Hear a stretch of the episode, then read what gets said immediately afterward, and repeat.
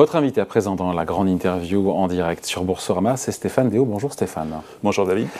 Directeur de la recherche stratégique monde worldwide chez Ostrom AM. Bon, on a la Commission européenne, on l'a eu hier, ça, qui nous a dit finalement que la récession a priori serait évitée en zone euro, croissance attendue à 0,9% cette année.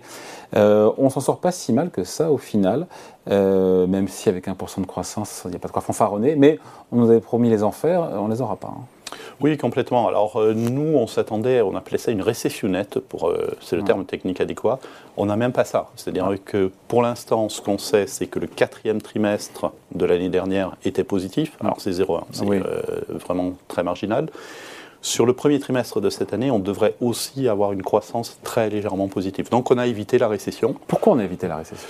Je pense que la récession la plus attendue. On en parlait depuis des mois et des mois. Je pense qu'il y, a deux raisons. La première raison, c'est des politiques budgétaires qui ont été extrêmement ambitieuses et qui ont beaucoup beaucoup aidé. Euh, un point qui euh, a surpris beaucoup de personnes, c'est la résilience, par exemple, de la consommation, qui a très très bien tenu l'année dernière, simplement parce qu'il y a eu les boucliers énergétiques, etc., euh, etc. Ça, c'est la première raison. Euh, en Allemagne, quand on fait un plan de relance de 200 milliards, ça finit par se voir quand même. La deuxième raison, c'est que je suis vraiment impressionné par l'agilité et la flexibilité de l'économie au sens général. Je vais vous donner un exemple.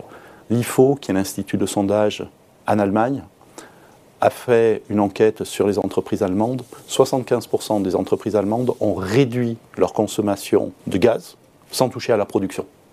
Donc en fait, ils ont trouvé des moyens de euh, ben, changer de, type d'énergie, d'améliorer la productivité. C'est vertueux. Et ce qui est très vertueux, oui. Et du coup, on a bien eu un choc énergétique. Une fois de plus, la croissance est extrêmement faible, hein. c'est mm. pas, pas fabuleux, mais on a réussi à amortir le choc de manière extrêmement euh, efficace. Hein, avec une crise énergétique, avec une flambée, euh, encore une fois, des relèvements très puissants de la part des banques centrales, au final, pour l'instant en tout cas, euh, voilà, on a évité les gros dégâts.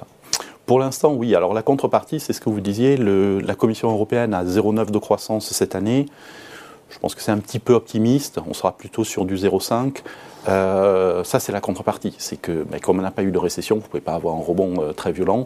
Donc, on va se retrouver avec une croissance qui va rester euh, très très faible pendant toute cette année, probablement sur la, on attend des chiffres aujourd'hui aux États-Unis d'inflation. Alors, il n'y a pas encore, parce qu'on est, on est en direct à midi, mais euh, il y a ces mots qui ont, été employés par Jérôme Powell, le désinflation. Mm. Est-ce qu'on peut avoir une mauvaise surprise aujourd'hui Encore une fois, on va pas spéculer sur un chiffre qu'on n'a pas, mais est-ce que la désinflation pourrait marquer déjà un premier palier euh, aux États-Unis? Ce qui va se passer, je pense, aux États-Unis et en Europe, hein, c'est que l'inflation peut baisser très vite dans les mois qui viennent simplement parce qu'il y a une composante énergie qui va beaucoup baisser. Euh, l'inflation énergétique, vous comparez les prix à l'heure actuelle au prix de l'année dernière. Bon, bah, l'année dernière, euh, ils étaient à des niveaux très très élevés. Donc la composante énergie va s'essouffler très très rapidement. Euh, sur l'Europe, pour revenir à l'Europe, par exemple, on, on avait plus de 10% d'inflation en novembre, on peut revenir vers du 5% cet été. Par contre, les autres composantes restent très dynamiques. C'est ça la vraie question. C'est-à-dire, vous pouvez très vite arriver à des niveaux euh, proches de 4-5%, mais pour aller plus bas, nous, il nous semble que ça prendra beaucoup, beaucoup plus de temps. Combien de temps en zone euro? Parce qu'on a toujours euh, cette inflation de 2% qui est l'objectif visé par la Banque Centrale Européenne et qui est réaffirmé comme étant, encore une fois, visé à horizon 2024-2025, 2% en zone euro d'inflation 2024-2025, euh, c'est plausible. Euh, nous, nos modèles nous donnent du 4-5% en fin d'année 2023. Donc on, aura, bien on aura encore 5% d'inflation en France alors, en France, euh, oui, on regarde la, zone euro, mais on serait autour de, de 4-5% à la fin de l'année. Donc, on n'est toujours pas sur un niveau qui est compatible avec l'objectif de la BCE. Elle fait quoi la BCE à ce moment-là? On a compris que sur les deux prochaines réunions, elle va augmenter de 50 points de base, donc on aura 1% de plus, mm. euh, donc on sera à 3,5 si je ne me trompe pas, sur le directeur de la BCE. 3,5 mm. euh, avec une inflation à 5% en fin d'année, euh, n'y est pas pour la BCE. Complètement. Après, c'est sa crédibilité qui est en jeu. Hein, donc, en temps, le message est clair aussi, elle dit qu'elle fera tout ce qu'il faut, mais pas... Toujours pareil, les marchés n'y croient pas, que ce soit pour la Fed ou la BCE, encore pire pour la BCE. les marchés n'y croient pas. Ils pensent qu'elle va s'arrêter la BCE au, au milieu du chemin. Il y a deux façons de voir la crédibilité. La première façon, c'est effectivement ce qui est attendu par les marchés. Les marchés disent la BCE va monter les taux, mais vous inquiétez pas, très vite elle va les baisser. Et si vous regardez ce qui est pricé par la courbe, on a des baisses de taux dès la fin de, cette année. De la BCE Nous, de la BCE. C'est insensé, ou alors, c'est ne Alors, pas écouter les banques centrales. Euh, Nous, on n'y croit pas. Si, c'est on ne possible. croit pas encore, la BCE ou les marchés hein? Alors, on ne croit pas au marché. Ah. Euh, pensez qu'il vaut mieux ne pas se battre contre une banque centrale et la prendre au mot le, le En seul- même temps, elles se sont déjugées largement dans le passé. hein. Complètement. Donc Et euh, on n'est si pas à la- l'abri d'un retournement de veste aussi. hein. Si l'inflation baisse très vite, si on se trompe, euh, ce, qui, bon, ce qui peut arriver, si l'inflation revient effectivement à 2 à la fin de l'année, Mm. là, vous pouvez avoir des, des taux qui baissent. Mais nous, on n'y croit pas du tout. Par contre, il y a un autre élément qu'il faut regarder, c'est les anticipations d'inflation du marché qui sont très proches de 2. Donc, de ce point de vue-là, le marché vous dit, bah, la BCE euh, va gagner le... euh, va gagner, elle va bataille. ramener l'inflation euh, proche de 2 dans un avenir qui est, qui est relativement proche. Ça, Ce on n'y croit pas, nous. Ouais. Mais ça, ça prouve que l'objectif de la BCE reste crédible, que les marchés font le pari, que la BCE Ouais. va arriver à piloter l'inflation. Elle va la super ramener. bien arriver, puisque l'objectif c'est qu'elle va arriver même avec un an d'avance, voire deux, Oui. par rapport à, à son propre objectif. hein. C'est là où je trouve le marché un petit peu optimiste. Qu'on revienne in fine sur du 2%. Les marchés sont trop optimistes sur la capacité. de la- de l'inflation de revenir à 2% euh, de manière très rapide. Nous, on pense qu'effectivement, ça va être le cas, mais parier sur un retour dès la fin de l'année ou début de l'année prochaine sur ce niveau-là, pour nous, ça nous semble très prématuré. Et donc, on a une BCE qui ne peut pas baisser les taux, en, fait, qui doit les maintenir à un niveau élevé pendant... euh, Mais la question Longtemps. pareille, mais personne n'a la réponse. C'est quel niveau élevé jusqu'à quoi? Jusqu'à 4, 4,5 Et pendant combien de temps? Non, pour nous, on La va... question du niveau d'arrivée et puis de la Ouais. durée pendant laquelle ça va rester à un haut niveau. Alors, pour nous, on va jusqu'à 3,1 quart ou 3,5, mais on reste là jusqu'à la fin de l'année minimum. Ah, donc il en reste deux, Donc- deux de 50 points de base, et puis après, Oui, après on arrête. Euh, après, on si c'est le, si c'est le cas, ça veut aussi dire que les taux longs sont trop bas à l'heure actuelle. Parce que, je vous rappelle, la BCE fixe les taux courts, Mm. c'est-à-dire les taux euh, à une semaine ou, ou deux semaines. Par contre, c'est le marché qui fixe le taux à 10 ans, par exemple, de l'OAT, l'emprunt français. On est à combien Bund. sur l'OAT On est à. euh, Euh, sur le Bund, on est autour de 2,20 à l'heure Ouais. actuelle. Pour nous, ça nous semble beaucoup trop bas. Donc ça fait du 2,70. On est au-dessous de 3 sur, euh, Sur sur l'OAT. Donc on pourrait avoir des taux à 10 ans qui commencent à remonter quand le marché anticipe que la BCE va rester sur des niveaux élevés pendant, pendant longtemps. Si on traverse l'Atlantique, euh, on a quand même plusieurs responsables de la Fed, alors c'est pas Powell, mais Ouais. qui ont pris la parole dans les médias euh, ces derniers jours pour insister sur le fait que la BCE, la, BCE, la Fed, pardon, allait maintenir une politique restrictive plus longtemps que prévu par les marchés. Enfin, ça fait plusieurs semaines qu'il y a cette musique qui continue. Les marchés n'y croient toujours pas et pourtant, on- don't fight the Fed. Enfin, je veux dire, c'est mais c'est un truc, c'est un basique sur les marchés. Là, encore une fois, il y a un bras de fer et euh, on en parle souvent ici sur Boursorama. On- Comment ça se termine cette histoire? Bah, écoutez, on a eu un précédent historique, c'est 2006-2007, où la Fed avait beaucoup monté les taux. Euh, les marchés disaient non, non, mais ils vont rebaisser euh, rapidement, et donc les taux longs étaient beaucoup plus bas. Parce que si vous montez les taux, vous les rebaissez tout de suite, évidemment, les, les taux longs doivent rester à un niveau bas. Et finalement, la Fed est restée à un niveau élevé pendant plus d'un an.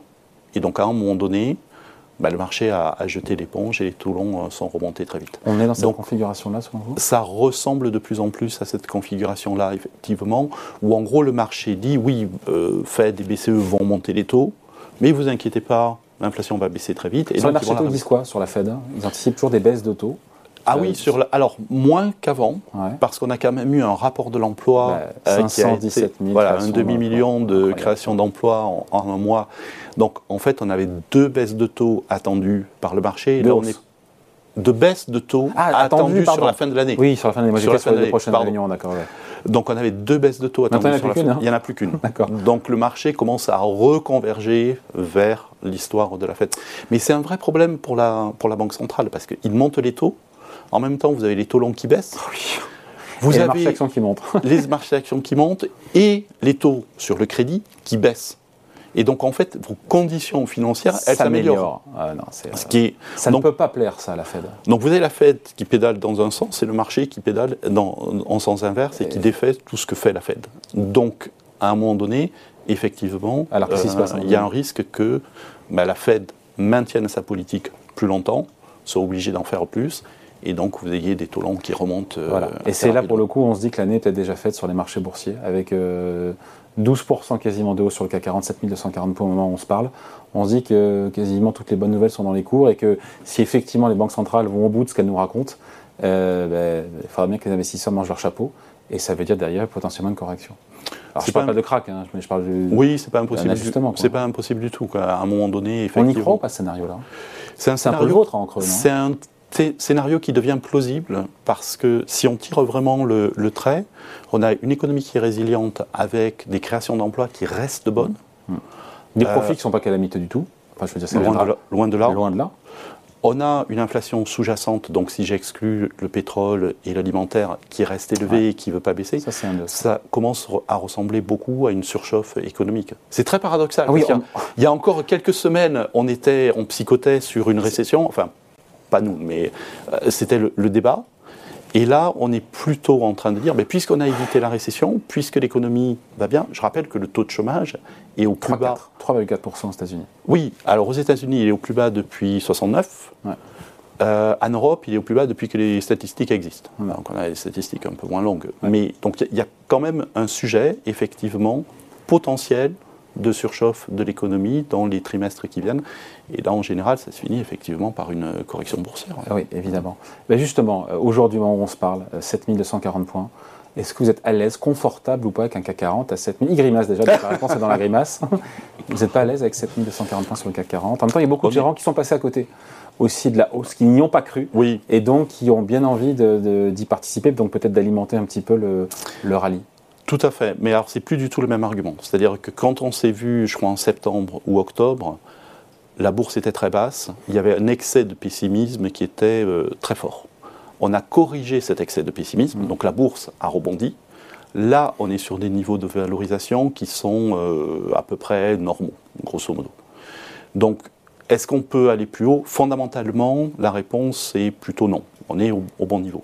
Par contre, effectivement, on a encore beaucoup de signaux qui montrent que pas mal d'investisseurs ont raté ce rallye. ils ont envie d'en être. Essayent de monter dans le train, alors c'est un peu le dernier wagon, mais du coup, vous pouvez très bien effectivement avoir des marchés qui continuent à glisser vers le haut mm. pour des raisons purement techniques. Vous voyez, c'est plus du tout le même argument. Donc si on va à 7500 points ou autour, ce sera pour des raisons techniques et pas des raisons fondamentales. Tout à fait. Et si on continue, si on refait 5 à 10%, ce qui est pas notre scénario, mais qui n'est pas impossible. Là, par contre, on sera très clairement trop cher, et là, il faudra faire vraiment très attention. Bon, je pense. Mais entre-temps, il reviendra. On ne va pas attendre six mois pour qu'il revienne, l'ami Stéphane. Stéphane Déo, donc Stéphane Déo, directeur de la recherche stratégique monde chez Ostrom, même invité la grande interview en direct sur Boursorama. Merci Stéphane. Merci. Salut.